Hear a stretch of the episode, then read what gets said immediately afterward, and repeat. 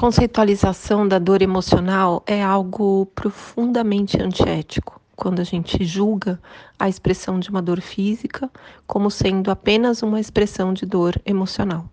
Então, se o idoso diz que dói, dói, e a gente vai tratar essa dor. A gente vai tratar a dor física, a dor emocional, a dor social, a familiar e a espiritual.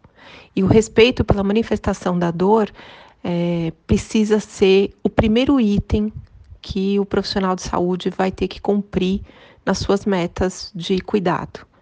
Então, você precisa acreditar na queixa. E se você não acreditar, você precisa entender que o sofrimento do paciente é tão grande que ele precisa expressar isso fisicamente.